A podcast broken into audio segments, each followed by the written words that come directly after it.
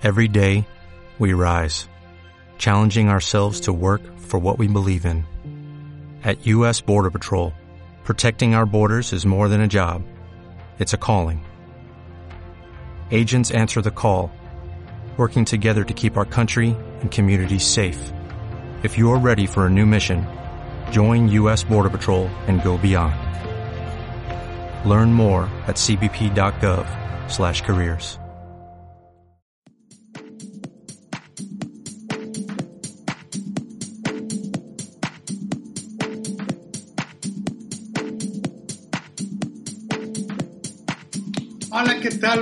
buenas noches, tardes, días. Cuando quiera que estén viendo esto, mi nombre es Jorge y pues bienvenidos a un nuevo episodio de Storyteller. Y hoy tengo a una gran invitada. Este me da un chorro de gusto tenerla aquí. De hecho, no la están viendo, la voy a poner este, mientras la presento porque, o, o sea, al principio. Pero ella es Lirio Rubí, es una gran amiga que conozco hace un chorro de años y la quiero un chorro. Y aquí está Lirio, ¿qué onda? Hola, hola. ¿Cómo está? Está bien emocionada, teníamos rato queriendo hacer esto y por fin se hizo, amiga. Vaya, hasta que se llegó la fecha, chao. Hasta que llegó, estuvimos pensando. De hecho, les voy a confesar algo. Ahorita ya tenemos tres horas platicando y no podíamos empezar a grabar. Chicos, la verdad, yo venía muy peinadita, muy arregladita, pero Sí, pues mira, tres horas de estar Jorge y yo plática y plática y plática y plática, que ya el glamour quedó por segundo plano, ¿verdad, Jorge? La neta, la verdad. No, pero ella se ve hermosa. le- Díganle, pónganle en los comentarios, se ve increíble. Es hermosa. Amigo soltera, ella me dijo ahí, pónganse pilas. Tranquilo, no me estoy rifando, ¿eh? tu mamá ahí lo mencionó ahorita que estamos, hasta su mamá vi, amigos. Pero no, hombre, ahí está. Vi, pues, ¿cómo estás, Lirio? Cuéntame. Ay, pues muy bien, muy emocionada, Jorge. Y para darles una introducción de dónde viene nuestra amistad, pues adivinen de más ni de menos. Otro ruido, Jorge. Otro ruido. Ahí el dedo cochino anda queriendo hacer ruidos, pero nada. El chanclas. Jorge y yo nos conocemos desde los seis años, porque estuvimos juntos en la primaria. Y fue un lazo pues que nomás duró la primaria y ciertos episodios de la vida nos hemos encontrado pero en la secundaria, pero pues eran muy esporádicos. Pues y ahorita estamos aquí en Storyteller, Jorge y yo, y a ver qué sale. A ver, que sa- me encanta esa actitud. Tienen que saber que Lirio tiene una actitud que, pues, ahorita que nos dé sus redes, pero es increíble. Tiene muchas virtudes que yo admiro de ella. Eh, pero sí nos conocimos en la, en la primaria, Lirio, hace 20 años. 20 años, vamos a ponerle 20 años. No, sí, pues, ¿20 años? Pues ya, un poquito. más, 22. 22. Porque hay que ser sincero, la edad no hay que esconderla. Tenemos Pues, 28 años, Jorge y yo 28 años. Más Yo me siento de Pero 23. sí, Sí, no, pues yo decía 23. Ya, ya. Nos hemos conservado muy bien, pero sí, en la primaria y en la secundaria, en la famosa Juan Escute, si eres de la Juana, ya saben, puro flow ahí. Pero ahí tú estás en la mañana, no me digas, en el C. Claro, puro inteligente. En la mañana, está bien, en la mañana. Y hora del K, en la tarde y.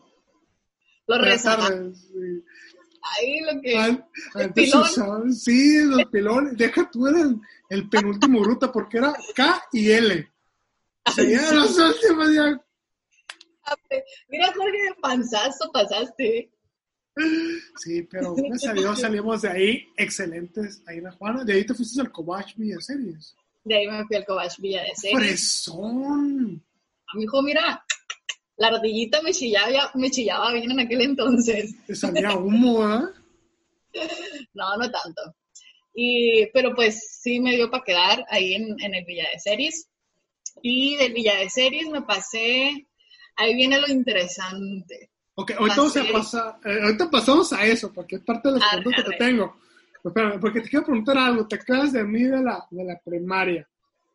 Una- me, me voy a exponer un poco porque sí tengo recuerdos malos y buenos, no voy a decir muchos, pero Ajá. está bueno esto, no pensé que, pensé yo que, oye, será bueno mencionarle a la primaria y todo eso, pero ya lo mencionaste tú y yo, pues fierro, vamos a darle.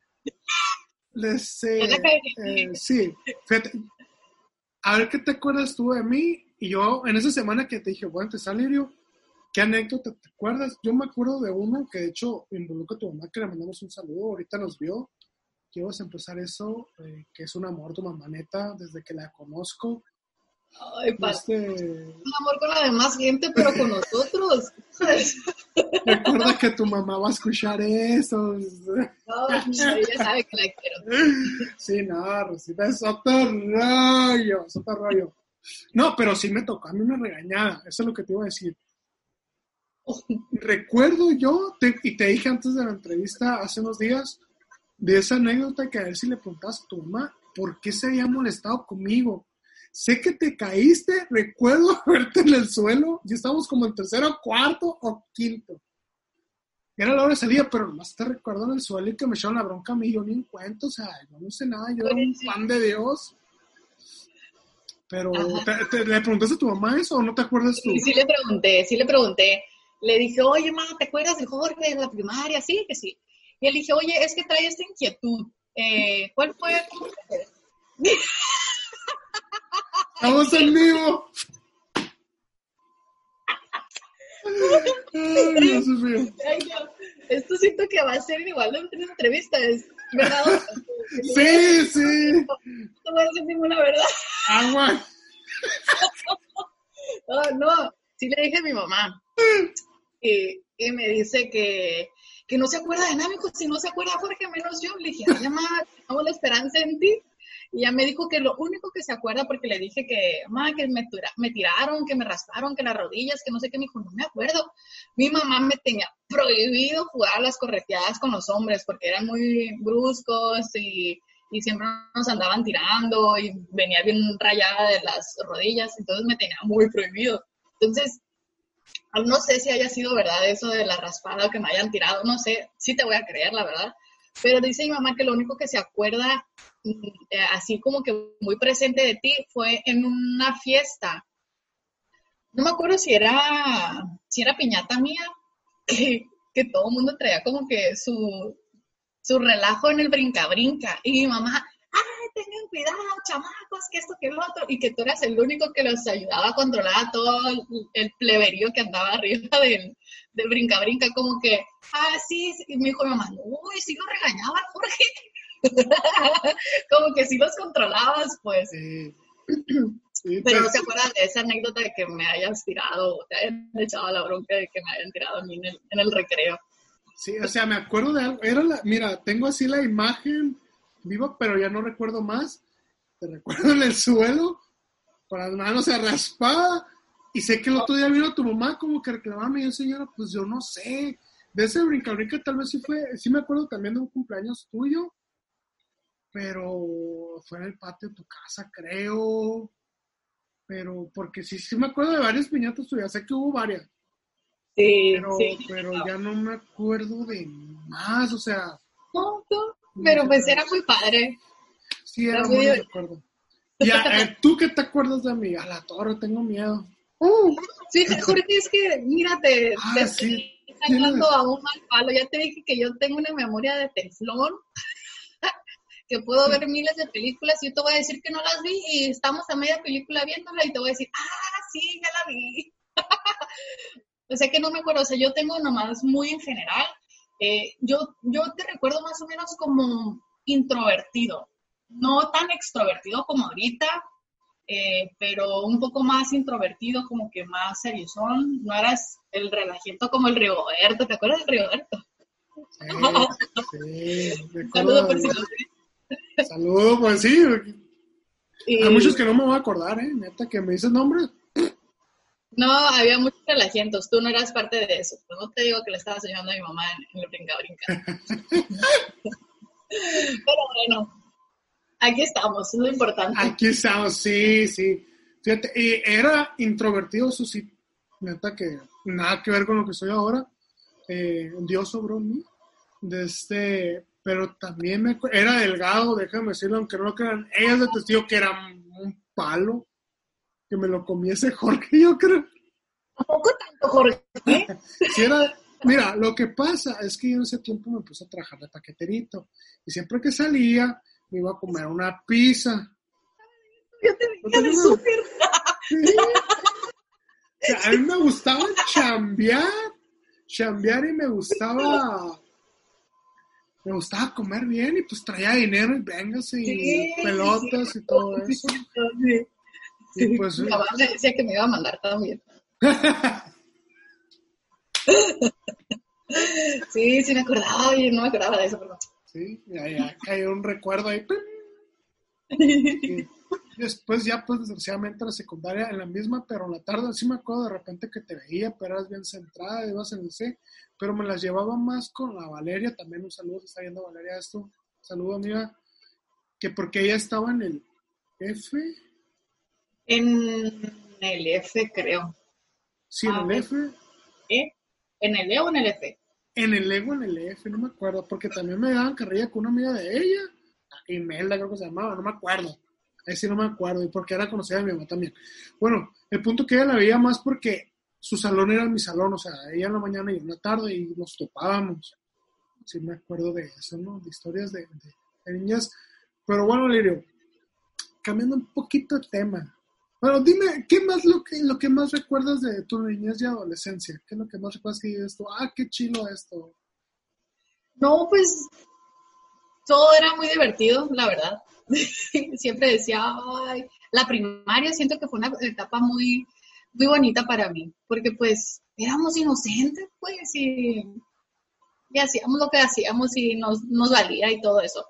Pero pues en la secundaria,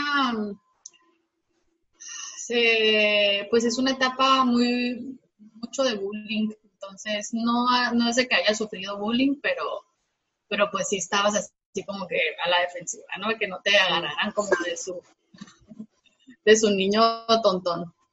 Sí. Pero no, en general bien, la verdad, no tengo nada que quejarme. Sí, fíjate que, que yo ahorita que mencionas eso, yo sí fui bulleado en la primaria, pues era carrilla súper quito en la primaria, dos, tres, por lo mismo de ser introvertido. Ay, pobrecito. Pues por cierto, Yo te hice mala cara, Jorge. la neta no, yo creo que fuiste, eh, te, te recuerdo a ti, creo que a Carla, Carla era, sí, porque Carla está, pues, estuvo conmigo desde el kinder. ¿A quién más recuerdo que, que digo, Carla era una morenita. Sí, no me acuerdo cómo se llama. O sea, no me acuerdo de Carla. Eh, y porque ya la conocía. Cubillas, ya, Cubillas. Acuerdo. Carla Cubita, ay, ¿cómo no? Sí, sí, sí, ya sé quién es. Encima, porque era bien tranquila, o sea, era súper tranquila ella. Qué bonita Clara. Había otra más, Sofía, una Sofía que era un poco más... La Sofía más-.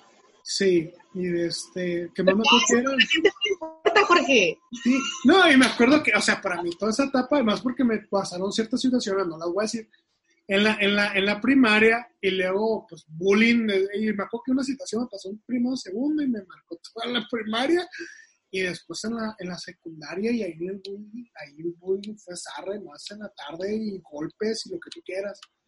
Sí, ahí era sobrevivir. Era sobrevivir y más en la tarde, fue como que, ah, Ay, y sí. Y me acuerdo yo, ¿Nunca, te tocó pleitos aquí en el, en el Batuco? El Batuco con la 24, uno contra la 24. Son historias, eso, eso es un story time, gente. O sea, que, que si saben de eso, que tienen nuestra edad, saben que la 24 contra la Juana o Uy, era, defendían su- sus. sus- O abajo del canal. Abajo del canal. eran gracias a Dios que nunca nos pasó nada, nada de nada, porque a veces se ponían bien extremos las cosas, la neta. Bravas. Machi. Este, pero no, yo creo que ya en la- en la- a finales de la, de la secundaria fue como que ya. Pero obtuve un poquito más de respeto, se puede decir, porque fue cuando me estiré, empecé a jugar básquet ya más. mm, Hasta me metieron en un campamento básquet, me acuerdo, ¿no? Y, y, pues ya fue como que más. Me estiré, me estiré. Pff. Igual toda la prepa. Pero bueno, eso fue, ¿recuerdas tu niñez, primaria y secundaria? Bueno, la secundaria era sobrevivir, ¿de acuerdo contigo que es sobrevivir? Era sobrevivir, sí. Era sobrevivir a secundaria.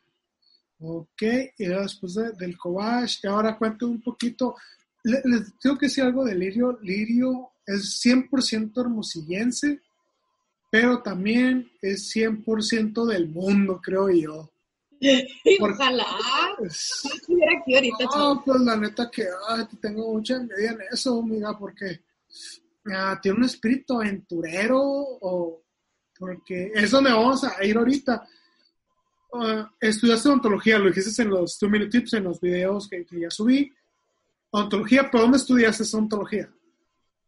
Eh, estudié en La Baja, en Mexicali, Mexicali, Baja California pero hay eh, pues no parte aguas, ¿no? Pues pero después de la prepa de ahí del COAS, me pasé a la Unison.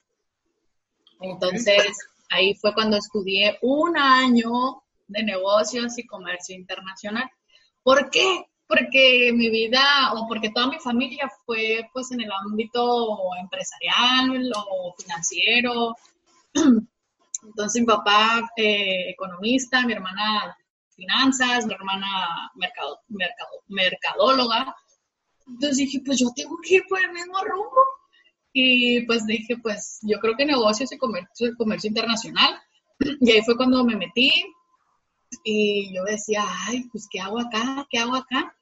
Y así entre que sí no me gustaba y no me gustaba, pero era más no me gustaba. Y me aventé un año, y, pero pues ese año fue muy, muy pesado para mí porque veía a mis compañeros tan motivados y tan que si hacían las tareas y se leían y que el no sé qué de Estados Unidos y que ay, ahí, ¿no? Entonces dije, no, esto no es para mí, no es para mí, no es para mí. Y, fue muy difícil, fue una etapa muy difícil para mí porque, pues, ¿qué edad tienes? 18 años, 19 años cuando empiezas a, estudiar la universidad, entonces no estás como que muy maduro para tomar decisiones eh, pues porque hay que caer en cuenta que estudiar una carrera pues es dedicarle el resto de tu vida a eso, pues a dedicarte a eso, casi en el 100%, pues no hay mucha gente que termina haciendo o ejerciendo otra cosa que le va incluso hasta mejor. Pero yo no me veía, o sea, ejerciendo mi carrera en negocios y comercio internacional y ahí fue cuando dije, no, no quiero, no quiero. yo quiero, yo quería algo del ámbito de la salud. Medicina se me hacía bien pesado, decía, ay, no, nunca voy a tener vida, no, siento que la vaya a hacer. Me gustaba enfermería, me gustaba nutrición, pero enfermería me decía mamá, no, no te metas en enfermería. Eh, nutrición pues no me gustaba, como que la veía mucho de química ahí en la Unison, entonces no sabía. Hasta que me iluminó como que la Rosa de Guadalupe y una prima fue la que me dijo, oye, ¿por qué no estudias odontología? Y ahí fue cuando, me iluminó Dios y dije, pues odontología, me empecé a estudiar, a ver de qué, pues a qué se dedicaba más. Y ya dije, sí, esto es, esto es, ajá, le dije, estoy, yo quiero estudiar odontología. Y papá piensa bien las cosas, no la vayas a arreglar, que mira. Y mamá, era que aquí vas a estudiar en, en, Hermosillo, hay muchas universidades, muchas carreras, lo tuyo es vagancia, como que te quieres ir. Aquí no, porque había la UVM pero la UVM yo no quería porque era carísima, pues entonces tampoco era inconsciente en porque mi papá se tenía que esforzar más, o a lo mejor le tenía que quitar cosas a mis hermanas o bajarles la calidad de vida a la familia para poder pagarme la universidad, pues que era muy cara la UVM. Entonces decía, no, o era irme a, a Sinaloa o a Baja California. Sinaloa, pues era cuando estaba todo súper caliente, bueno, que sigue estando, pero aquel entonces era uf, el boom y la baja pues no, no conocía mm, para nada y tenía allá un primo, eh, primo hermano, pero pues que nunca habíamos frecuentado, o por lo menos yo. Y, me acuerdo que mi papá fue el único que me apoyó así desde el principio. Mi mamá siempre estaba en, no, no, no, no, aquí estudia, lo tuyo es pura vacancia. Y, y más porque era la, soy la tercera hija, soy la más pequeña, pues somos puras mujeres. Eh, vengo de una familia pues muy conservadora, muy, no muy liberal, pues entonces era la primera que se salía de casa, la más pequeña, la más consentida. Y mi papá pues se tuvo que poner los pantalones y apoyarme mucho y, y, él fue el que desde un principio me dijo, pues si tú quieres, tú date, y date, date, yo te apoyo y pues sí, apliqué, quedé, gracias a Dios y, y pues allá me aventé, me aventé cinco años en Baja California y ahí fue cuando empecé a, a, con ese alma viajera, porque pues eh, siento que que a esa oportunidad que Dios me dio, la vida me dio de irme, aunque sea tan pequeñita, aunque muchos lo vean como que muy pequeñita esa oportunidad, fue como un, uy, un salto súper grandote para yo uh, serme responsable, en cierta manera independiente, porque pues ya era yo y mi vida ya, o sea, era de pagar renta, luz, cable, eh, internet, de escuela, comer, hacer comida, ir al súper, todo, cuidarte tú, saber que está bien, que no está mal. Entonces eso fue una etapa de, mi vida muy importante para mí. Y pues de ahí ya se vienen todas las historias. Pero sí estuve allá en Baja California cinco años y regresé solamente a hacer eh, mi, ¿cómo se le llama este? El servicio social, un año pero estuve como un año más y ya después me fui a Puebla, donde estoy ahorita, eh, haciendo la maestría en odontopediatría. Sí, eso es odontología especializada en niños, me dijiste, ¿verdad? En niños, sí, hermosa carrera. Así que mira, todos los niños me los puedes mandar para acá. Yeah, la verdad es muy buena. De hecho, cuando estuviste el año aquí, eh, ya estás sabiendo tu clínica, todo eso, pero pues decidiste para allá que pues por obra de Dios, por decisión, y qué, qué bueno que, que, puedes hacerlo, que tienes la, la, posibilidad de hacerlo. Y creo que también tenías que llevar un proceso para entrar ahí, ¿verdad? ¿A, a, la, ¿A dónde? A la maestría. bueno, la ah, especialidad. Ah, sí, no, a la maestría sí tuve que hacer un propedéutico de seis meses, mano, bien perro y estuvo bien cañón, la verdad, no dormías, o sea, no, literal, dormías como dos, tres horas y era bien pesado, y seis meses, o sea, es, la, es una de las escuelas que tiene un propedéutico muy largo, regularmente otras escuelas de dos semanas, un, un mes o dos meses cuando mucho, pero acá seis meses, pues es demasiado y sin saber si vas a quedar o no vas a quedar. Entonces, wow. pues gracias a Dios eh, logré quedar, éramos 11 y solamente quedamos pues 5. Y, y, fui pues una de las oportunidades, afortunadas de quedar en esa escuela, muy buena escuela la verdad. Y pues aquí estamos ya en mi último semestre, ya para afuera, online, obviamente con esto de la contingencia. Sí. Nos vino a derrumbar todo. Sí, la verdad que sí, pero, pero la verdad sí es cierto, por ejemplo, yo también ya voy a empezar la escuela el lunes. Este, estaba siendo grabado el 3 de agosto, o sea, yo voy a entrar el 10, pero, eh, o sea, que está bien online, ya, pero ya quiero terminar, pero online es como que, ah. Ay, qué güey, es más lo mío, lo mío es más práctica, pues. Sí, sí. Ya puedo ver ya tanta teoría si ya la he visto todo. Sí. Ustedes no saben, que, bueno, estamos a tres, ¿no? No, sí. pues sí, a tres vamos, ¿no? Sí, todavía. Mañana empiezo clases a mis 5 de la mañana, porque ya son sí. las 7 de la mañana. Entonces, sí, o sea, dándole con todo. Sí, de hecho, le quedan 6 horas de sueño, pero por lo que me, doy, me estoy dando cuenta, ya tienes práctica en dormir 3 horas, así que todo bien. Ahora sí que. Ahora en la mañana aquí. Sí. Pero me vas a pagar, eh, porque la escuela sí me paga, ¿eh? Ah, muchas gracias, nos estamos viendo. Gracias por ver un nuevo episodio. Compartan, sí. Oh, me encanta hablar con ella porque siempre sacas cura y aprendes, ¿eh? Y, oye, Lirio, te iba a preguntarme, es que me dices tantas cosas, y, ah, quiero saber esto, quiero saber lo otro. Dime. Estás en Puebla, espíritu aventurero, todo eso. Primero que nada, espíritu aventurero. ¿Por qué le digo espíritu aventurero? Aquí mi amiga ha viajado, como dice ella, no mucho, ya quisiera, o como le dije yo, ciudadana del mundo, pero dime, ¿a qué lugares has ido? Mencióname algunos. Yo ha sido la mejor experiencia, o ha sido, ah, este lugar me encantó, o una anécdota de un viaje, a ver, cuéntame. Bueno, Ay, pues hay muchas anécdotas, la verdad, todo me pasa a mí, yo creo. ¿A dónde has ido? ¿A qué lugares has ido? Bueno, aquí en México, pues conozco poco, la verdad, no, no he tenido grande la oportunidad de viajar, pero pues conozco Puebla y sus alrededores, porque pues estoy ahorita en Puebla. Eh, hacia el norte, pues Sonora, Sinaloa, eh, La Baja, y Estados Unidos, pues sí he viajado, sí viajé a Nueva York, a, ay, se fueron a Washington, eh,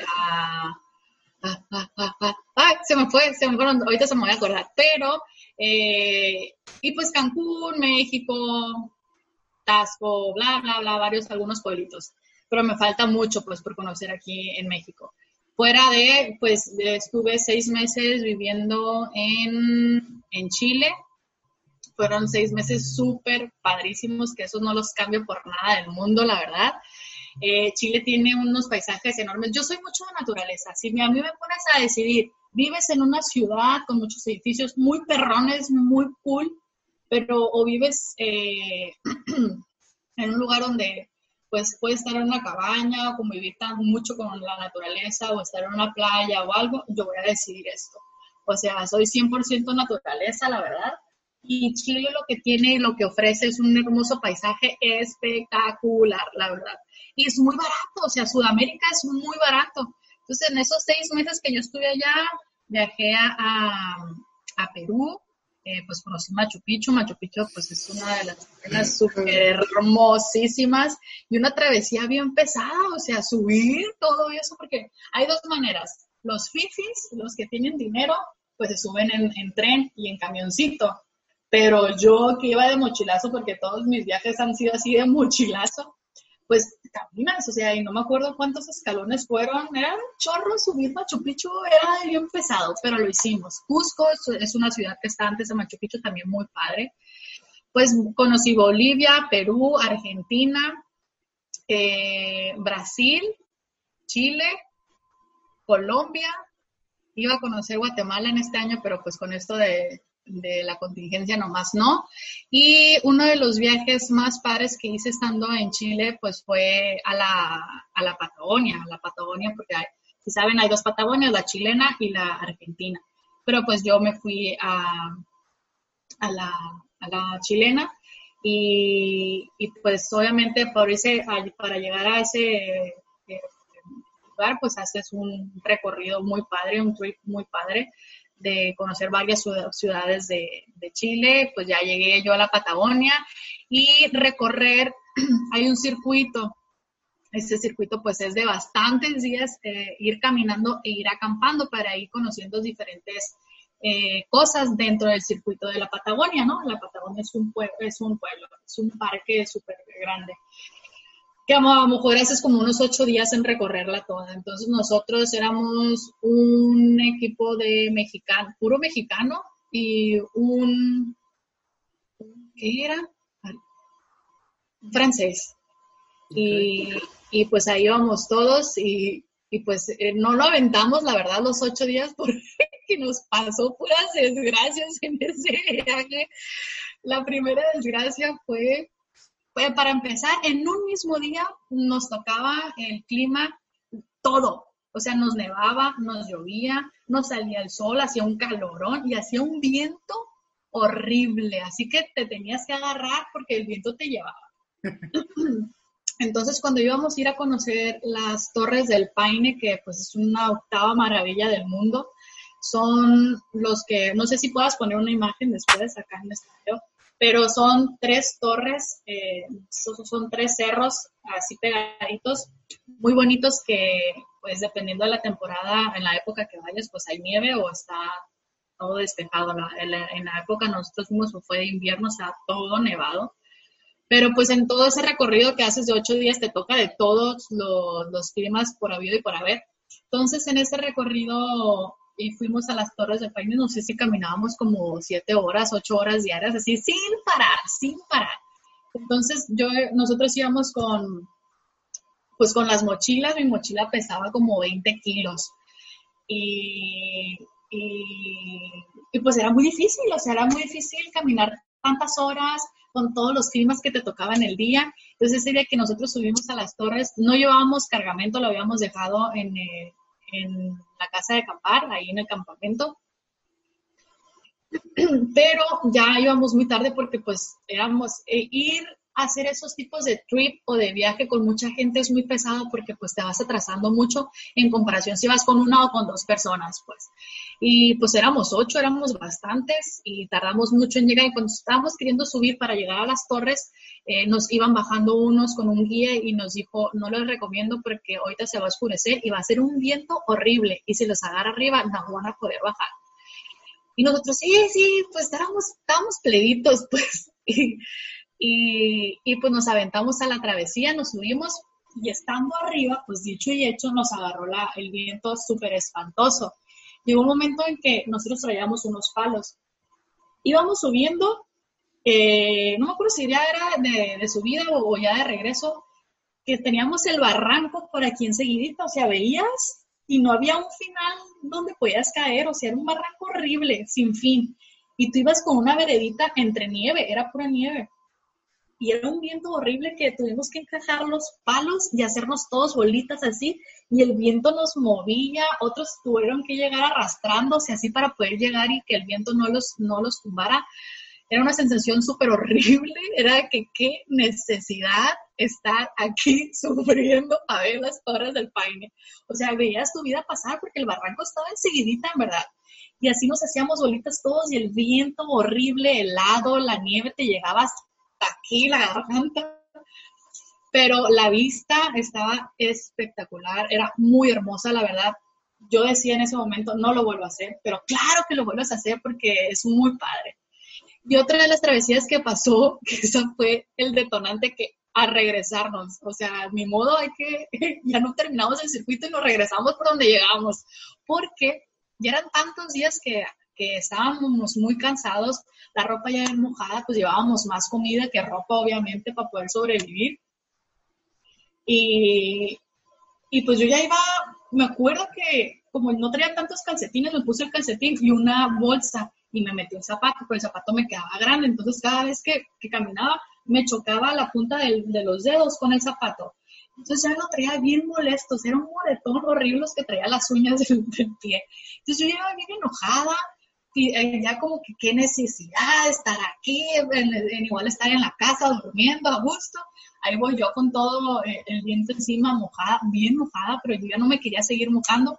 Entonces teníamos que pasar, o sea, pasas arroyos y muchos los puedes, hay puentecitos de, de, de troncos o hay otros que te tienes que meter al río para poderte cruzar y seguir la vereda, pues.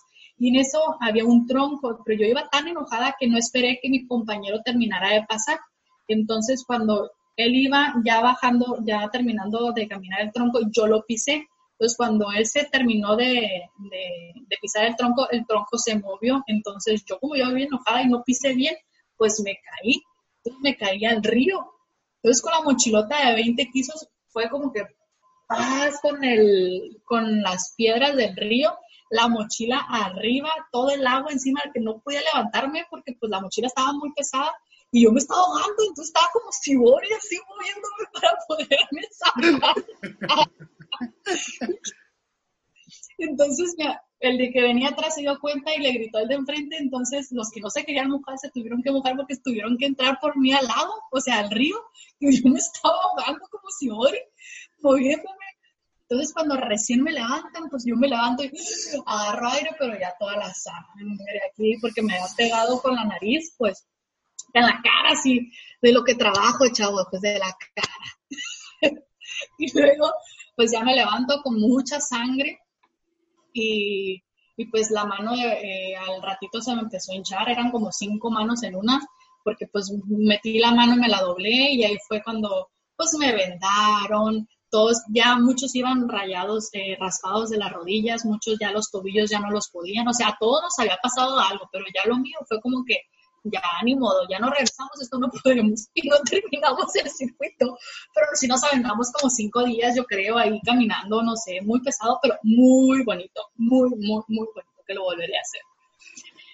Eh, y otra anécdota fue cuando fuimos a Brasil, fuimos ahí tres amigas y y ya no era el último día, pero siempre andábamos de pata de perro, pues, y yo lo que quería era tirarme, a mí me gusta tirarme en la playa y que me dé como cachora el sol, así. Entonces, ya era el último día, todos nos queríamos broncear y ya fue como que, ay, aquí nos pusimos bronceador, nos acostamos, estuvimos como, no sé si una hora, dos no me acuerdo bien, bajo el sol, pero no nos sentíamos quemados. Y ya cuando llegamos al hostal, porque obviamente como mochilera y como buena mochilera vas a un hostal, o sea, no vas a hotel, eh, pues ahí empezamos a sentir como que, ay, ardor, ardor, ardor, ardor, pues a la mañana siguiente, ay, no, porque éramos unos tomates horribles que no nos podíamos poner las mochilas, no, no me podía ni sentar en la taza del baño porque neta estaba toda ardiendo. Y era como que no manches, si nomás tuve una hora, pero no sé por qué, si el Ecuador, la forma de, la inclinación de la Tierra en Sudamérica, no sé, los rayos del sol a mí me quemaban así, súper rápido. Y esa ha sido la peor quemada del mundo mundial, que despuésito ya me, ya me tocó venirme aquí a México y me acuerdo que cuando iba llegando al aeropuerto, pues yo venía muy, muy feliz porque pues ya iba a comer tacos y mi mamá me tenía un pozole y que esto que el otro. Pues ya venía yo con mis maletas y me estaban esperando aquí en el aeropuerto de Hermosillo mi mamá y mi hermana, una de mis hermanas. Y yo muy feliz las reconocí y llegué y me paré así cara a cara, le dije, ¡eh, soy yo! Y no me reconocían de lo prieta que, que venía de Guanajuato, que me había, que me había quemado en Brasil. Y entonces mi mamá lo primero que me hizo fue pegarme qué pinche prieta vienes, hijo, mira cómo, vienes, perdón. Y luego, pues ya me terminó regañando, pero sí fue muy impresionante que no me reconocieron, no sé, ni mi hermana ni mi mamá me reconocieron hasta que estaba yo enfrente de ellas.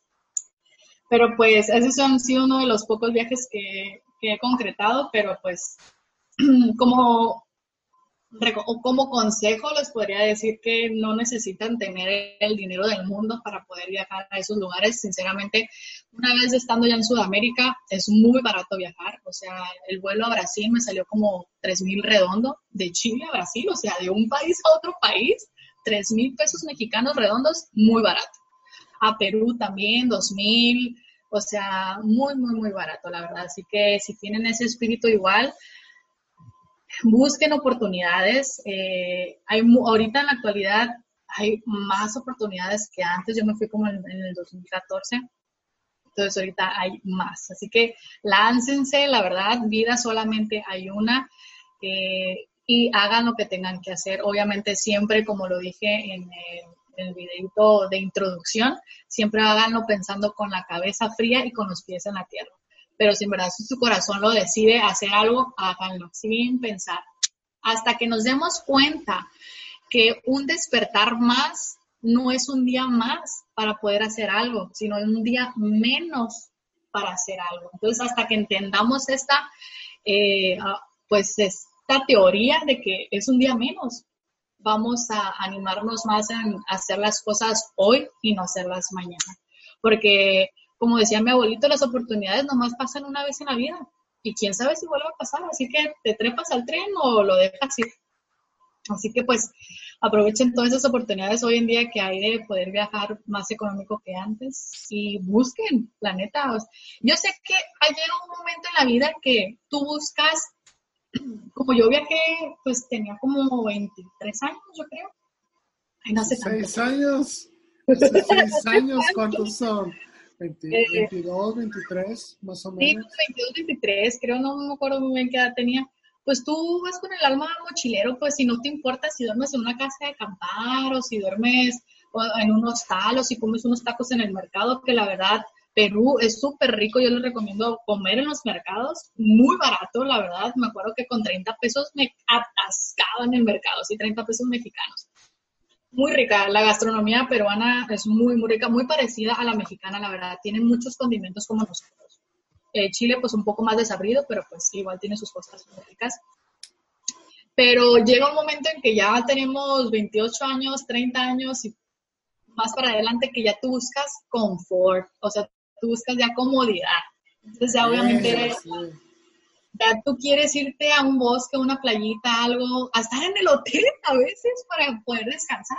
Pero pues en aquel entonces yo a mí no me importaba estar en un hotel de lujo, o sea, yo dormía en el hostal más barato y, era muy padre, porque conocías a muchísima gente de muchas partes y, y convivías y intercambiaban culturas y esto, la verdad, eso me ayudó muchísimo para poder entender y hacerme más open mind y ver la vida más relajada. La verdad, sinceramente, yo siempre he sido verle el lado positivo a las cosas y me pasa algo que ya después a lo mejor al ratito les cuento una anécdota y, y pues ni modo, te pones los pantalones y dices, pues es que no más hay una vida.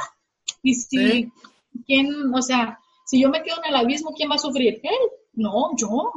Entonces yo me quiero, yo quiero salir adelante, entonces, eh, pues una cosa te lleva a la otra, ya estoy hablando puras incoherencias, yo creo. no, está bien, está bien. Sí, sí tengo esa alma aventurera, la verdad, y espero seguirla teniendo, ya que sea un poco más libre de la escuela. Sí, no, está bien machín, la neta, yo te medio porque he visto las fotos. Machu Picchu para mí es uno de los viajes que yo quiero hacer. Allá donde andabas en ¿eh? Te vuelves muy baratos aquí de México a Perú. La Machu Picchu hay, hay como que de esos, ay, ¿cómo se me fue el nombre? Como agencias de viajes que te los organizan Pero a veces te conviene más hacer tú tu propio viaje que, la, que con la agencia.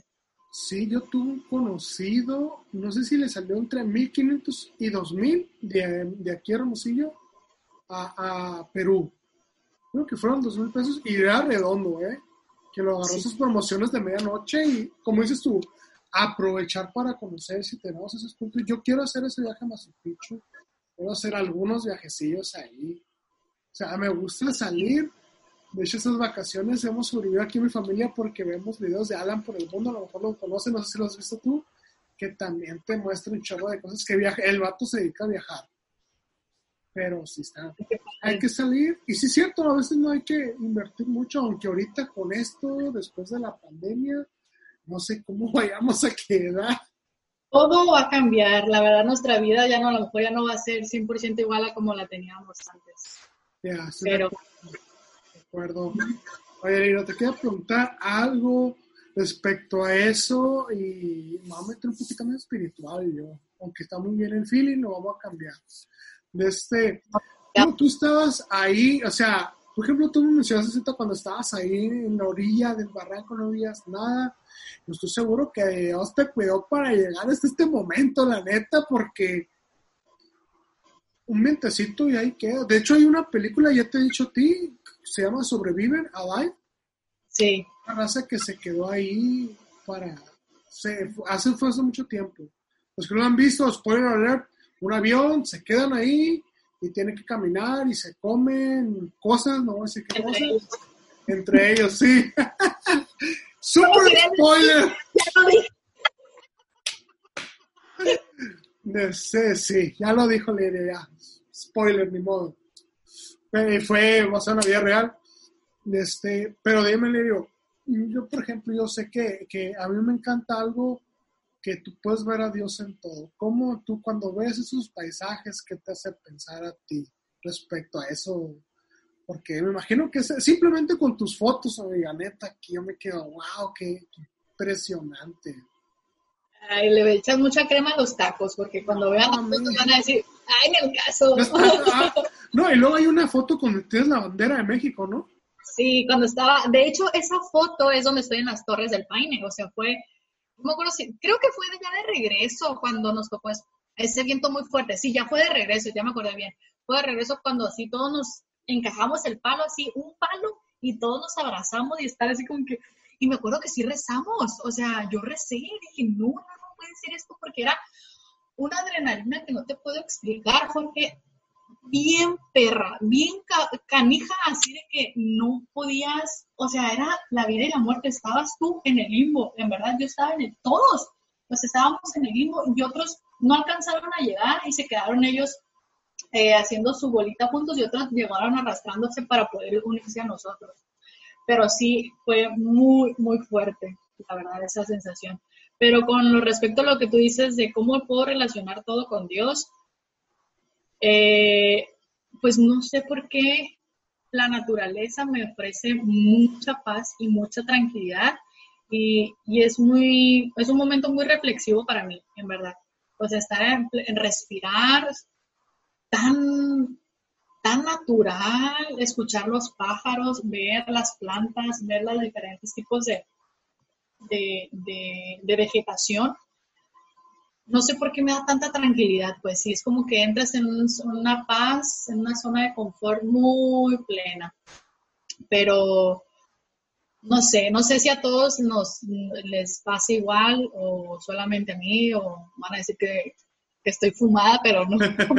no, no, eso es cierto. O sea, la Biblia nos dice eso sobre que toda la creación alaba a Dios y todo eso. Yo creo que es parte.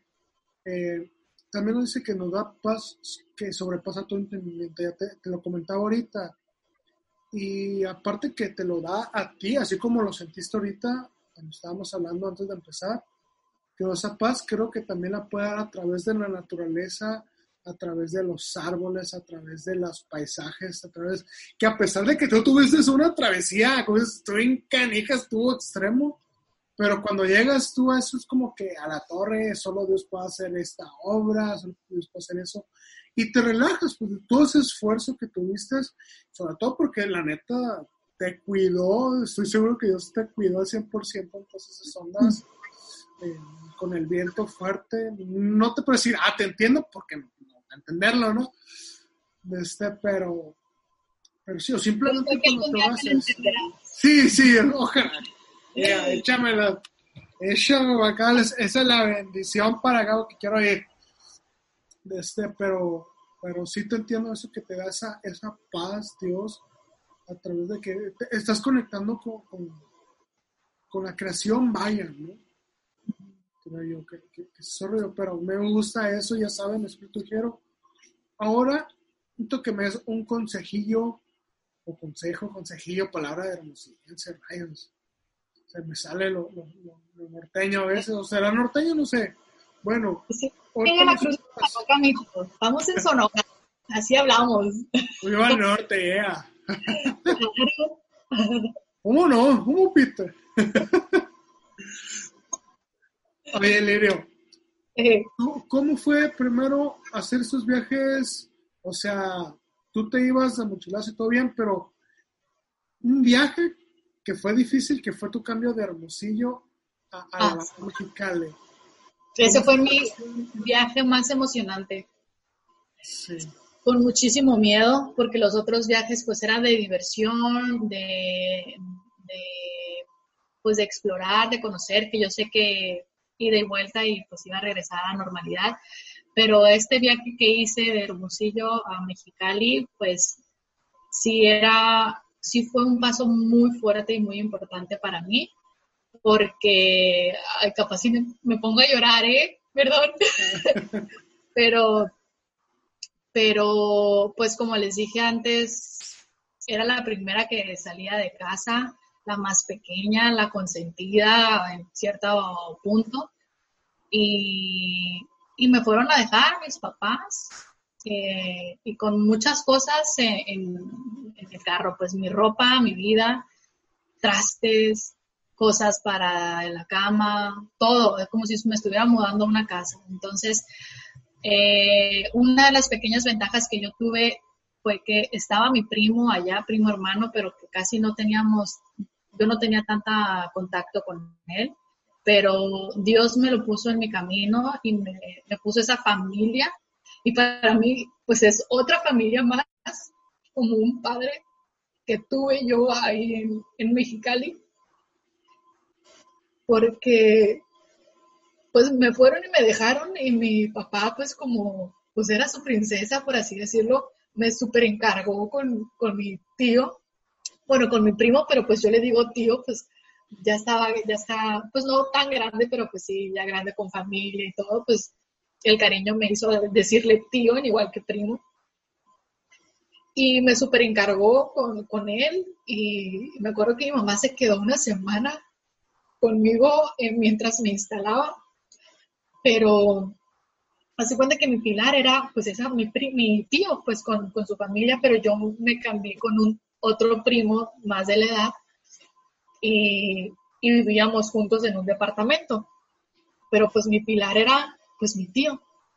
Y me acuerdo que mi mamá se quedó una semana para ayudarme a, a, instalarme en la casa, a conocer la ciudad y todo eso. Y nos dejó un carro mi papá, pues el carro con nosotros. Y mi papá me dijo, pues tengo que regresar al trabajo. En ocho días más, yo voy a regresar y te voy a traer pues el otro carro más pequeño, porque pues era una camioneta en la cual me, me llevaron a Mexicali. Y me dijo, yo en ocho días voy a regresar. Ya no regresaron esos ocho días porque me acuerdo que mi primer día de clases me nos marcó una prima y nos dijo, mi tío está muy mal. Mi papá pues estaba enfermo de hipertensión y diabetes. Y anteriormente pues ya había tenido unas complicaciones cuando yo tenía como 11 meses, estaba muy chiquita. Entonces nos marcó, me acuerdo que yo iba saliendo de bañar, iba muy emocionada a la escuela, mi primer día de clase. Y, y mi prima nos dijo, mi tío está muy mal, recen porque está en el hospital, algo le pasó en el corazón. Pues ahí estábamos mi mamá y yo. Y y no me acuerdo si pasaron como 20 minutos cuando mi prima nos volvió a marcar y nos dijo que mi papá había fallecido. Pero para eso, en la primera llamada que nos avisó que, que, rezáramos, que oráramos por mi papá y por la salud de mi papá, mi papá ya había fallecido. Pero no nos quisieron dar como que la noticia de golpe. Entonces para mí fue, el mundo se me cayó. O sea, ese viaje que yo hice ilusionada en querer, pues, dedicarte a, o sea, estudiar una carrera que te ibas a dedicar toda la vida, que tu papá fue el único que, me, que, te había apoyado ante esa decisión de salir de, tu zona de confort, como lo, lo dije en mi video anterior, e irte a vivir a, otro, a otra ciudad, a otro estado, y él era el único que me apoyó en ese momento. Y saber que ya no iba a estar, que, ya no me iba a apoyar, que no iba a ver cuando me graduaba, no iba a estar ahí conmigo. Se me hizo un nudo en la garganta horrible y me tuve que regresar a Hermosillo. Entonces me regresé solamente a, a despedirme de mi papá.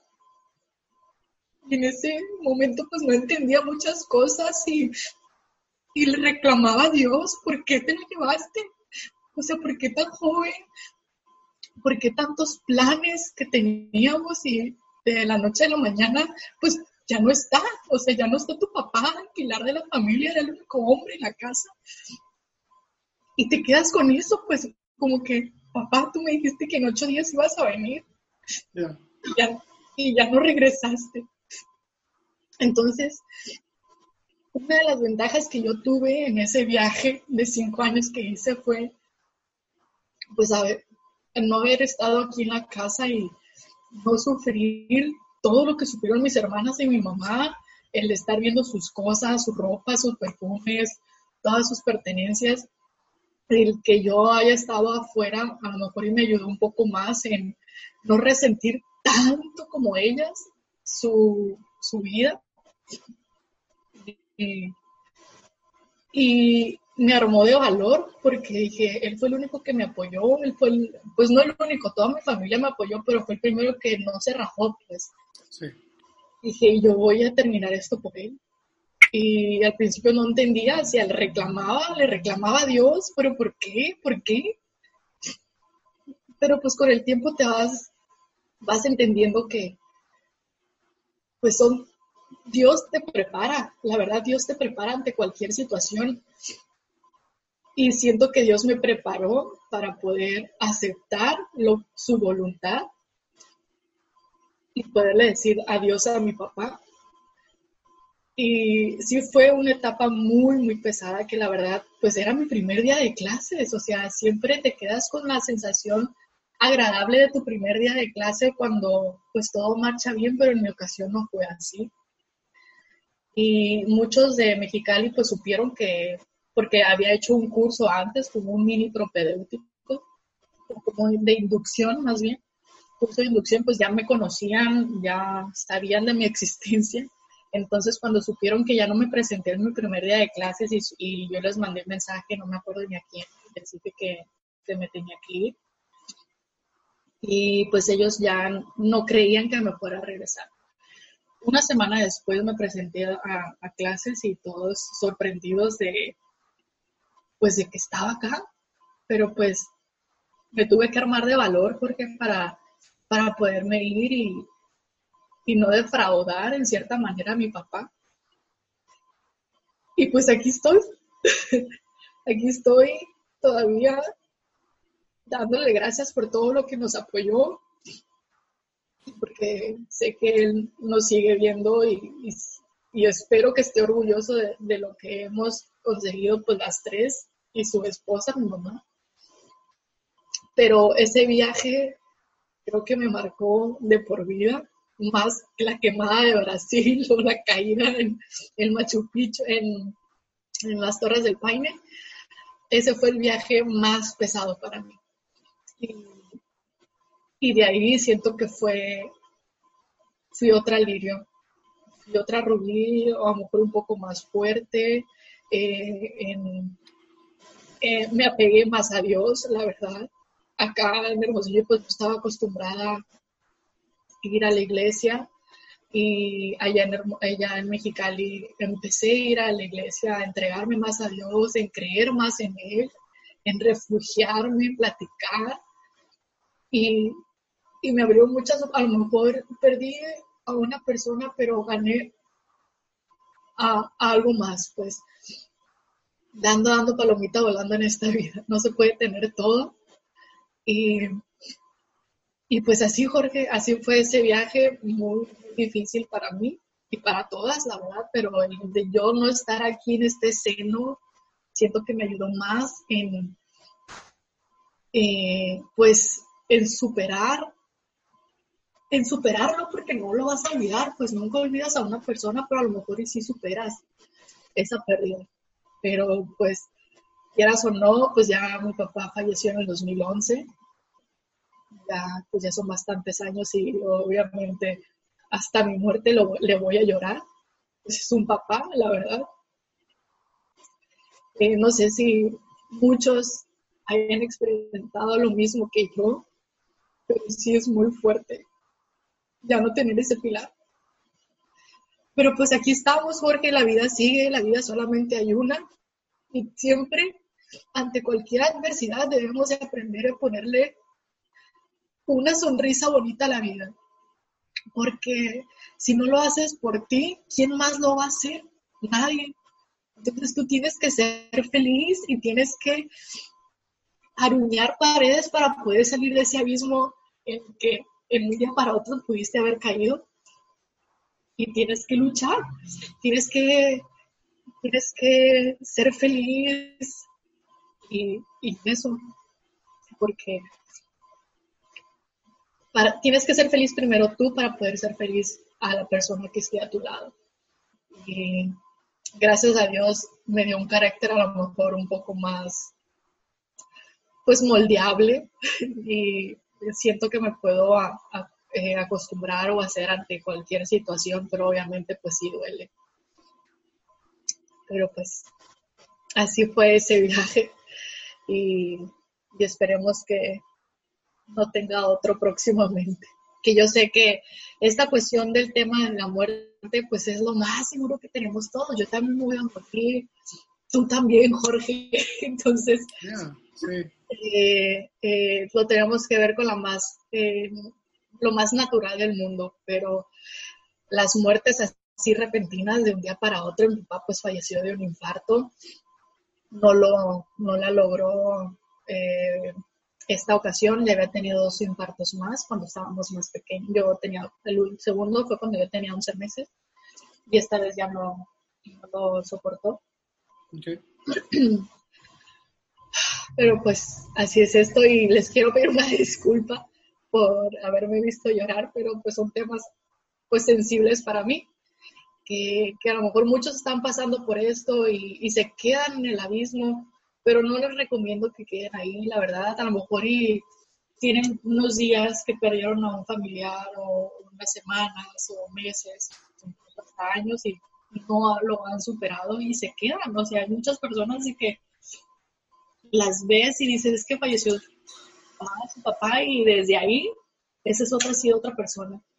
Y pues no es el objetivo de esta vida, la verdad. Solamente tenemos, es una oportunidad y hay que saberla aprovechar y vivirla al 100. Entonces, creo que eso me ha ayudado muchísimo en arriesgarme a tomar decisiones y en decirlo, vamos, o sea, si mi corazón lo dice, pues lo voy a hacer porque esta corazonada no la tengo que dejar aislada, o sea, hazla, piensa bien las cosas, los pies sobre la tierra, cabeza fría y habiéndote hacer cualquier cosa que tengas en mente, porque vida nomás hay una y hay que vivirla al 100, porque si yo a lo mejor ahorita me muero, mañana, si Dios guarde me muero, siento que yo me voy a ir feliz en decir, pues pude lograr hacer varias cosas o viajar o hacer o decirle a la persona te quiero o decirle a mis familiares cuántos los amo. Me voy tranquila, pues, y me gustaría que todos igual se fueran así. Es mi recomendación solamente en hacer lo que uno quiere sin dañar al prójimo, obviamente. Ya, buenísimo, Lirio. Gracias por abrir tu corazón, por compartirme eso tan especial que sé que es tu punto de quiebre, que no sabía cómo iba a llegar a eso, no sabía que ibas a compartir. Desde, me dijiste muchas cosas que ahora entiendo por qué eres tú, cómo eres tú, tu forma de ser. Sigo diciendo que Dios te cuidó donde andabas allá, pero más en ese proceso, tú lo dijiste, eh, dando y dando, palomita volando, en popular, pero, tu papá en una época donde se supone que ibas emprender y todo eso, pero eh, eso creo que hizo la Lirio de ahora, estoy completamente seguro de eso, y cómo dices que te acercó un poco más a Dios, cómo buscaste refugio en Él, como dices, es un abismo, quieres rasgar paredes, quieres, no sabes qué hacer, o sea, pero o, encontraste esa ayuda en tus amigos, en tu escuela, eh, eh, en tu familia, pues a tu tío porque estuviste allá, y, pero creo yo que es eh, primordialmente Dios. yo quiero enfocar en eso. Déjame decirle que, por ejemplo, Lirio aquí se reza y todo eso, y lo me dijo la cámara, porque está empezando que aquí no vamos a hablar nada más de fe, que hablamos de Dios, creemos en Dios, yo creo en Dios, creemos en Dios ambos, y, porque va empezando, de hecho ahorita es una oración de fe, los que saben de eso ya saben qué onda, así que ayúdenme a orar por Lirio, por su familia. Y, y como te digo, Lirio, yo te conozco hace mucho tiempo, supe de eso, pero no tan a fondo como ahora que, me estás, que nos estás compartiendo tu corazón. Gracias por eso y la neta, como te lo dije ahorita antes de empezar la entrevista, que Dios ha estado contigo, Dios te ha cuidado y yo creo que para llegar a este punto y, y, para que sigas más adelante, para que triunfes, para que vivas en prosperidad y porque me imagino yo, estoy seguro de eso, que, que muchas cosas de tu papá, eh, tanto su carácter, están reflejadas en ti, están reflejadas en ti, o sea, y que eso también un punto duro, un punto de quiebre, vaya, pero que, ha formado la línea de ahora y que a mí me encanta, déjame decirte eso. Gracias. Que, pero fíjate, hay cosas que eh, él lo, dice, que hay cosas que, que la alegría no jamás nos va a enseñar más que el llanto. Hay, hay cosas que, que, en esos momentos difíciles vamos a entender que en alegría, que en fiesta, no lo vamos a, a llegar a entender. Y lo, la ventaja que, que a mí me encanta, lo dijiste tú, que supiste llevarlo, que supiste vivirlo, que supiste que llevaste tu duelo. Tienes que vivir un proceso. Sí, es un proceso. Este proceso lo viste, me encantó eso, que supiste llevarlo en esa travesía de cinco años tal vez. Y cómo honras la, memoria de tu padre, que yo sé que está, que, está orgulloso de ti, como ahora ya tu maestría, como ya mero terminas Y, me encanta eso, me encanta eso. Y pues ya saben, gente, eh, ayuden, ahí pónganle en comentario a Lirio, ayuden a orar por ella, que, que es increíble, que, que, va empezando con nosotros. A los que ven esto ya saben de lo que estoy hablando, no quiero enfatizar mucho en eso. Pero Lirio, gracias, Neto, te, amo por compartir eso, te quiero un chorro, amiga mía. Gracias. por compartir tu corazón, que nos pusimos así súper, fue una montaña rusa esto, pero oh, me encanta, me encanta, neta, me encanta, es increíble. Eh, y mencionas otra cosa ahorita, uh, un poquito lo mismo.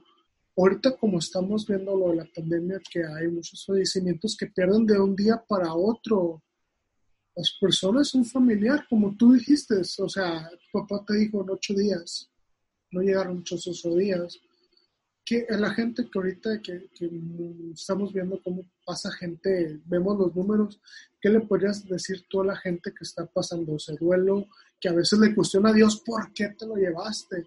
Que, ah, eso es otra cosa que mencionaste, es que aprendiste a aceptar la voluntad de Dios y eso es algo que nosotros sabemos que la voluntad de Dios es buena, agradable y perfecta. Que no sea como nosotros queramos es una cosa, pero aún así sigue siendo buena, agradable, perfecta, porque formó al lirio que es ahorita. Recalco eso. Pero ¿qué le podrías decir tú? ¿Qué consejo a la gente que está pasando por algo así? La verdad es cuestión de muchísima fe y bueno, yo voy a hablar por mi experiencia, muchos podrán no chocar, chocar con, mi opinión o muchos podrán seguirme, pero el tener mucha fe, en tener confianza y en entregarte, o sea, entrégate a Dios. Él es el único que te va a, a cargar y te va a llevar por, por el camino que Él ve que es el mejor para ti. Y tener mucha eh, pues mucha fe, mucha paciencia. Eso fue a mí, siento que una vez que tú caes a un abismo, es, tocas piso, o sea, tocas fondo y, y ahí automáticamente se te cambia el chip. Así me pasó a mí, la verdad, y, eso a mí me sirvió muchísimo acercar, acercarme a Dios, pero todas estas, ahorita con esta pandemia, pues ah, sabemos que hay muchísima muerte y esta muerte, este tipo de muerte que se ha estado presentando últimamente, pues son muertes que, que no las teníamos planeado, o más bien ese familiar, porque pues a lo mejor la persona que se infectó estaba bien, simplemente pues no resistió su organismo, su sistema inmune y se la llevó. O sea, Dios decidió llevarse a esa persona y pues los familiares, imagínate cómo se quedan. O sea, ¿qué? Pero pues si era un deportista, si era una persona sana, o sea, ese tipo de muertes siento que son muy difíciles de comprender, mucho, así como me pasó con mi papá, ¿no? mi papá estaba sistémicamente afectado, pues, de diabetes e hipertensión, pero pues no veíamos venir que de la noche a la mañana mi papá fue un infarto. Y pues en estas ocasiones que, pues con COVID-19, pues mucha gente se ha ido igual de la noche a la mañana y no lo tenía planeado y esas muertes pues son más fuertes de superar. Solamente les recomiendo tener muchísima paciencia, acercarse a Dios, orar, rezar y dejárselo, dejárselo a Él, que Él solo ayude a curar tus heridas y a, guiarte por el camino. Solamente eso. Wow, gracias Lirio. A esta gente eh, eh, ayuda también, con eso espiritual, emocional, y, sean felices, eh, aunque no, aunque sea muy difícil, lo sé, pero... Te dice muy fácil, la verdad. Te dice muy fácil, ya. Lo he vivido, sé que sí se puede y se necesita, o sea, todo es un proceso en esta vida porque es un proceso, tienes que vivir un duelo, tienes que pasar por el duelo y, y tocar fondo dentro de él y poder superar, o sea, poder salir adelante. Son procesos, es una vida, es un proceso que no, desgraciadamente o afortunadamente, no sé, no es como una receta de cocina, o sea, cada quien la vive a su manera, pero pues sabemos que todos nacemos y todos nos vamos a morir. Es lo único seguro que tenemos en esta vida, la muerte. Pero pues el vivir la vida, pues cada quien Muchos dicen, fíjate, ¿tú qué piensas? ¿El futuro tú lo haces o el futuro ya está hecho para ti? Yo creo que ambas. Es una combinación de ambas. Te digo por qué. Yo también pienso igual. Sí, nosotros estamos ya predestinados. Hay un destino que Dios escribió para nosotros, ya hay un camino, pero también eh, influyen nuestras decisiones porque tenemos libre albedrío. Dios lo puso ahí por algo. Nosotros decidimos si queremos seguir ese camino con su dirección o queremos seguir por otro camino. La ventaja que tenemos con Dios, Dios siempre nos dice, hey, por ahí no te conviene, ese no es el camino. Tú mismo lo dijiste ahorita, Dios te va guiando por el camino correcto en tu duelo, en tu proceso, en lo, cualquier cosa que estás viviendo. Puede ser algo como un fallecimiento familiar o algo tan, tan puede decirse sencillo, o, como cambiarte tú que te igual te cambiaste de carrera. O sea, Dios mío, esto es lo que no me, no me, no me llena negocios, pero voy a irme para allá y Dios va a abrir las puertas siempre y cuando lo metas a, tu camino. Bueno, tú te metes a tu camino que vayan los dos, lo que es tu destino y, tu, voluntad, ¿no? Ok, voy siguiendo mi destino, porque yo, es, es combinación de ambos. Como te decía, ah, Dios es un caballero, no te va a obligar, hey, vente por aquí, vente por aquí. Es como un Google Maps, o sea, te da la opción de dónde irte, dónde te puede convenir eh, mejor, por dónde la, ruta es más rápida. Y a veces creemos que, que, la ruta que nosotros ya sabemos es la más rápida, pero no sabemos lo que hay por ahí. Si hay un accidente y te quedas atascado en el tráfico o hay una discusión, no sabes qué pueda pasar. Por eso, Dios, cuando confiamos, ok, confío en ti, sabemos que, que tú ves más allá, tú tienes planes de bien y no de mal, y no de mal, y como dices tú, o sea, la voluntad de Dios es perfecta, o sea, tú quieres seguir la voluntad de Dios y lo repito y lo reitero, que hay cosas que no nos gustan, que no nos, no nos agradan, pero la, la, voluntad de Dios es buena, agradable y perfecta. Eh, como te digo, o sea, podemos decir muchas cosas de esto, pero quiero recalcar eso, la voluntad de Dios es buena, agradable y perfecta. A pesar de la situación que estemos pasando, y sobre todo Él está con nosotros en los, en los altos y en los bajos, en la montaña y en el valle. Él está con nosotros, tú lo viviste en ese mismo y, poner tu fe en Dios, si alguien está viendo eso, pues pongan fe, ya lo dijo Lirio, por experiencia propia. Sí se puede. Sí se puede. Está. Pues Lirio, muchas gracias por, por, por abrir tu corazón, amiga, neta, que eh, estoy en shock. Muy buena experiencia, la vez la experiencia de mi mamá también. Y fíjate, esta experiencia de mi mamá también fue cuando iba a empezar otro viaje a Puebla. Pues sí, fíjate, y, algo que, que, estoy notando ahorita que estamos hablando y lo comparto aquí es que siempre que haces un viaje, a mí me ha pasado no, cosas tan graves, gracias a Dios, pero me doy cuenta que Dios tiene un, plan para ti, un propósito y un destino para ti grande. Y me doy cuenta de eso por a veces las adversidades que has pasado y más cuando tú estás tomando una decisión de esa magnitud como cambiarte de casa y luego a Puebla, que ahora sí está lejitos, no tan tanto como Mexicali, pero está lejitos. Pero sí o sea, pero también veo cómo Dios está contigo y cómo te ha traído hasta aquí, hasta esa conversación o la conversación que tuvimos ahorita.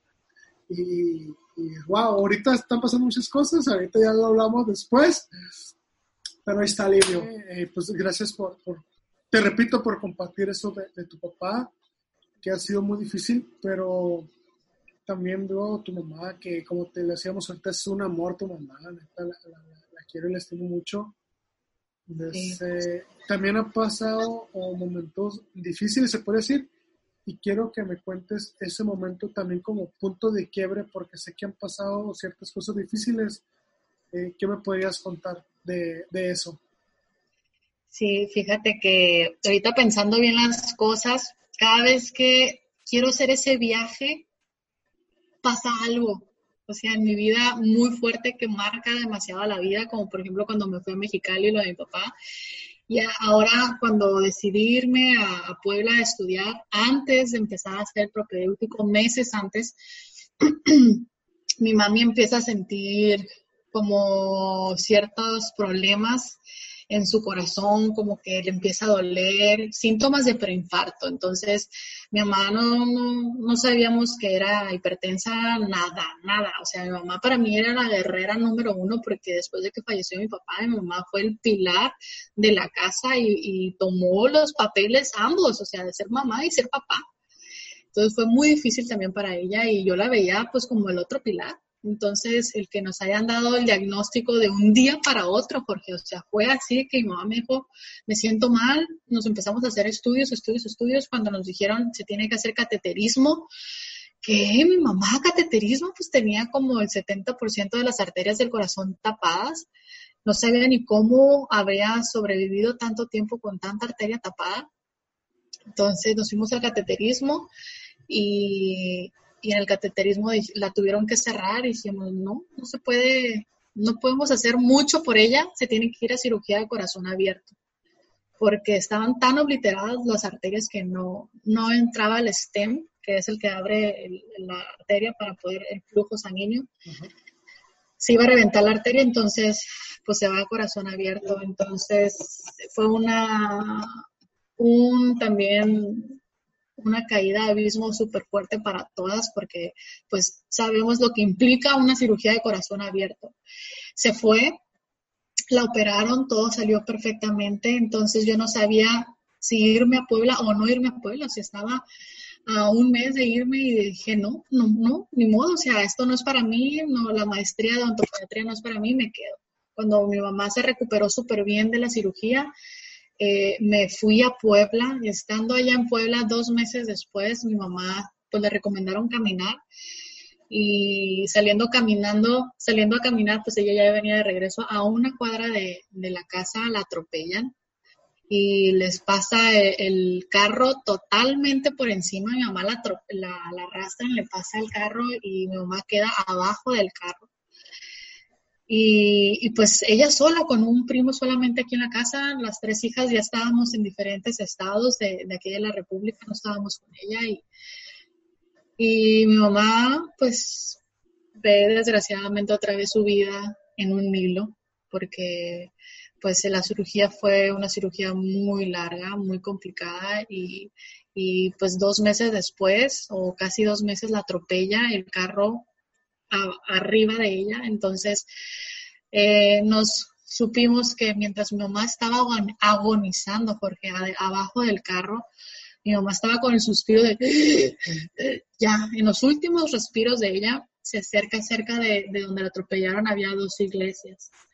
Y eh, una de ellas, una pareja de, de esa iglesia, se acerca a orar por mi mamá abajo del carro cuando mi mamá ya no tenía aliento alguno porque se acerca esa, esa pareja a rezar, a orar y, eh, al rato se acerca otra persona y les dice a esa pareja que está orando con mi mamá abajo del carro, ya déjenla, esa alma ya no está acá, déjenla descansar.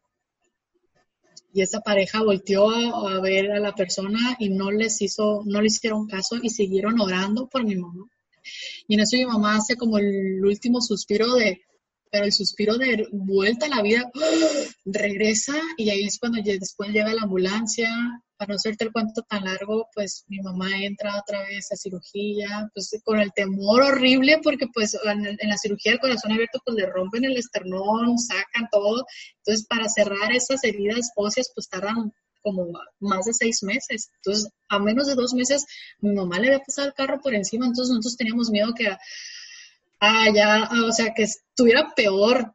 Y bueno, el caso no sé te lo cuento tan largo, ya la recuperación, yo estando en Puebla, me acuerdo que esa noticia que me dieron era un día antes de, de un examen de, que iba a tener, no me pude concentrar, me habla mi prima, la misma prima que me habla para decirme lo de mi papá, me habla para decirme lo de mi mamá y yo no le creía, decía, no, dime, dime la verdad, dime mi mamá cómo está, porque tú me dijiste que mi papá había estado bien y mi papá ya había fallecido.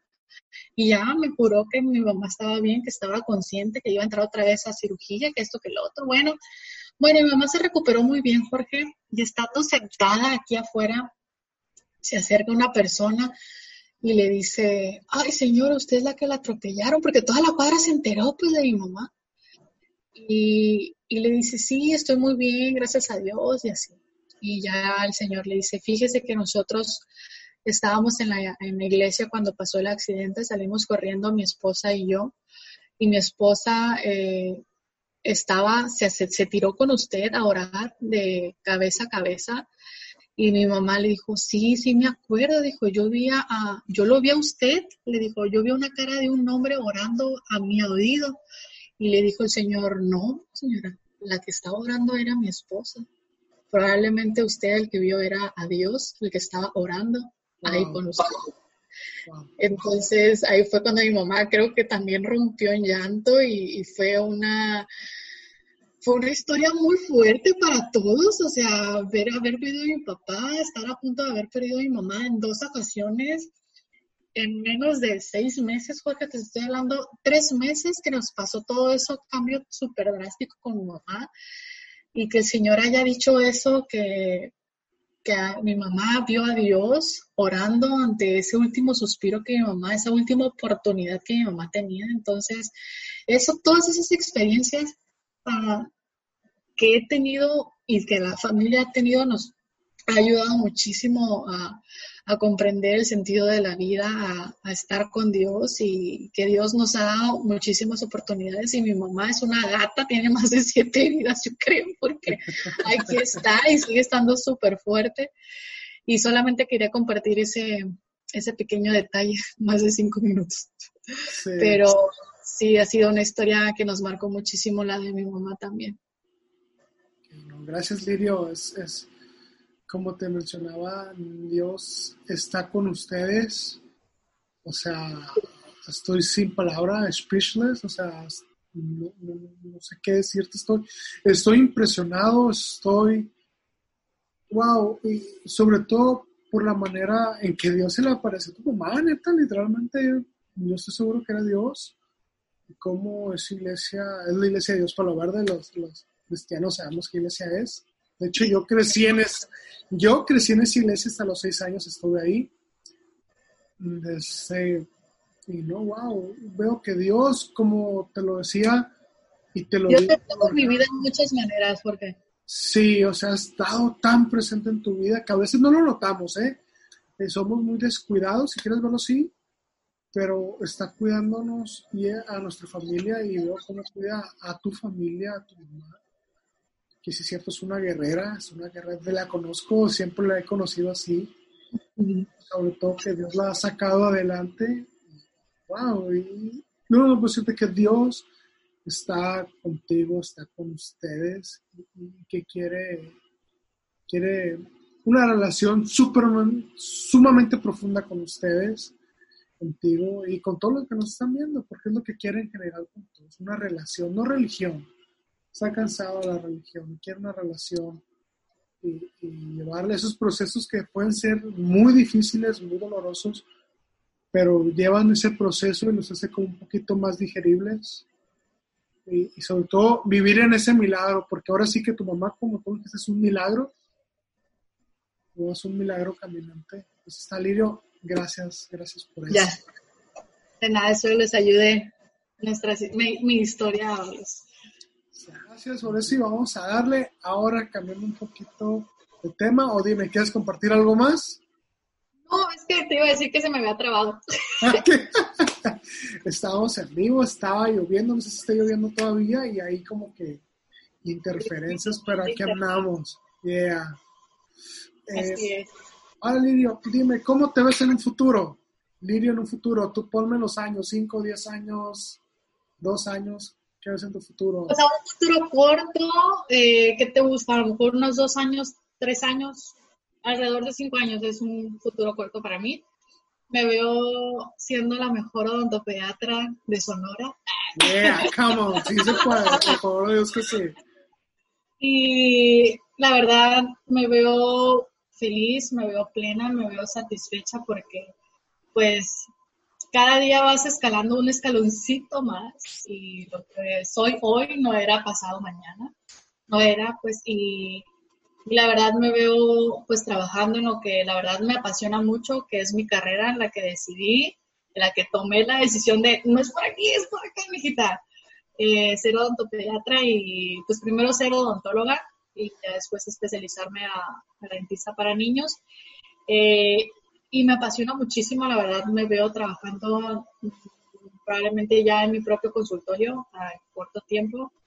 Eh, pues ya cinco años, pues ya espero en Dios poder encontrar a una persona que esté a mi lado, encontrar a una pareja y poder formar una familia hermosa y y brindarle esa felicidad a mí de que yo tengo, compartírsela a esa persona y que esa persona me comparta su felicidad para poder ser mejores. Porque uno de los errores que a lo mejor tiene mucha gente es, es que no he encontrado mi media naranja.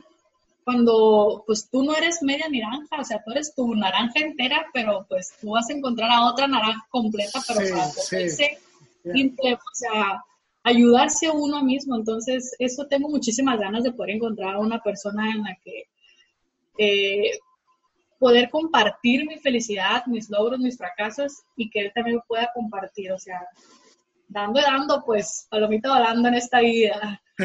Y entonces sí me veo con una familia y esperemos en Dios que sí. y ser feliz, trabajar, ayudar porque una de las ventajas de esta carrera que escogí, perdón, pues es muy, es ayudar, o sea, simplemente yo estoy ofreciendo un servicio para ayudar la calidad de vida a esa persona, hablando a nivel Entonces, en el caso de los niños, a mí me encanta trabajar con niños. Nunca me imaginé, la verdad, nunca me imaginé trabajar con niños, pero la vida me fue dando el camino correcto y Dios también, agarrada de la mano con él, me, puso aquí. Tú me dijo, tú eres para los niños porque vas a encontrar tu vocación. Y sí, la verdad me encanta trabajar con los niños, son tan divertidos, puedo ser yo con ellos, ellos pueden ser ellos conmigo, entonces, eh, qué buena combinación el trabajar un área de la salud, eh, ofrecer un, servicio de calidad, de humanidad, de brindarles una calidad de vida a los pequeños y pues seguir siendo yo. Entonces, creo que eh, Dios mm, encontró una buena combinación en mí para mi... Entonces, esos son mis planes, encontrar una familia, crear, no encontrar, crear una familia y ejercerla. Ya planes muy, muy, muy, muy futuros, pues seguir con los futuros a cortos plazos, pero a gran cantidad. Me emociona, me emociona todo esto. así debe ser, así debe ser. Te recalco la frase, yo creo que es la frase que hemos tenido ahorita en esta, bueno, en estos últimos minutos de podcast, de, de Storyteller, de la, la, voluntad de Dios es fuera de perfecta y sus planes son de bien y no de mal y eso es lo que tiene para ti y para todos nosotros, simplemente como dices tú, ir agarrado de la mano. Eso. Yes. Pues ahí está, Lirio, pues muchas gracias por esta eh, entrevista que ya lleva algo ahí, neta, gracias. No esperábamos que se fuera, se fuera tanto tiempo.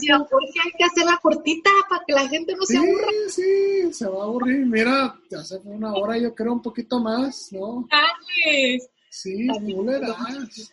Pues está, Lirio, por último, dime, ¿dónde te puede seguir la gente? Y para cuando abras tu consultorio, ya que te regreses a Hermosillo, dime tus redes.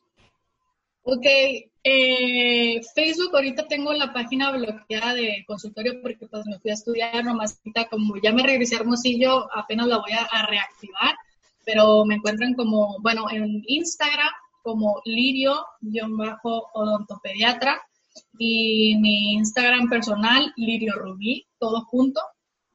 Eh, igual ahí me pueden encontrar con mucho justo los voy a aceptar. Si tienen alguna pequeña pregunta o algún tipo de consejo o algo que yo viví que les pueda servir a ustedes, pues con mucho gusto se pueden acercar a mí.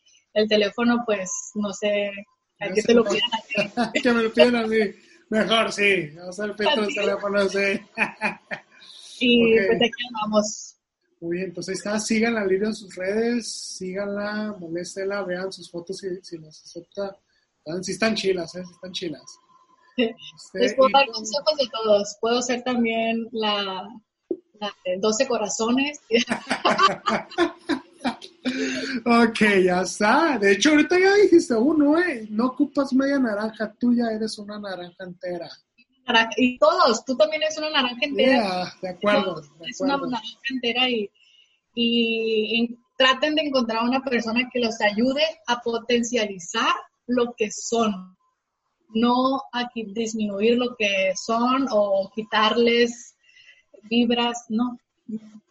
Está bien, de acuerdo, de acuerdo todo lo mejor. Pues Pero ahí bueno. está. Sigan a la Lirio. Lirio, eres un amor. Neta, te quiero. Chorro, te quiero. Eh, gracias a Dios por estos años, últimos, últimos años que te he visto así de divertida. Me encanta tu forma de ser, neta. Si tienen un viaje, me quieren invitar, con todo gusto los puedo Let's go. Sí, let's go. Ya sabe de hostales, sabe todo. Vámonos.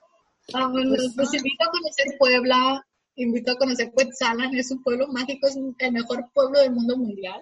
Ahí me quiero casar. Pues ahí está. Si alguien está interesado, ya saben dónde va a ser la boda. ¿eh? pues está, Lirio, pues muchas gracias por tu tiempo, por tu entrevista. No la No, voy a extender más. ¿Eh? porque no la quiero extender más porque te van a quedar cinco horas de sueño y para mí dormir es de las cosas más importantes de la vida. No quería que se extendiera más y ya pasamos de la hora aquí, mi reina. Me No, encanta, me encanta, me encanta. Pues, Muchas cosas más que platicar. Sí, pues ahí está. Plaza, lo recargo otra vez. Sigan a Lirio, sigan en sus redes, lo que sea, ya pediatra, le llevan a sus morrillos y que es- limpian ahí la, que le chequen la, la boca, la, su salud bucal. Pues Lirio, muchas gracias, que te bendiga, gracias por ahora, ya formo parte de nuestra familia en Dios, ya sabe, ahorita lo recargo hizo la oración de fe. Y pues ahí andamos, Lirio. Muchas gracias, te quiero un chorro. Y pues compartan el video, suscríbanse al canal ahí en el botón abajo. Porfa, hagan el paro. Y pues nos estamos viendo. Soy su storyteller, todos tenemos una historia. Peace.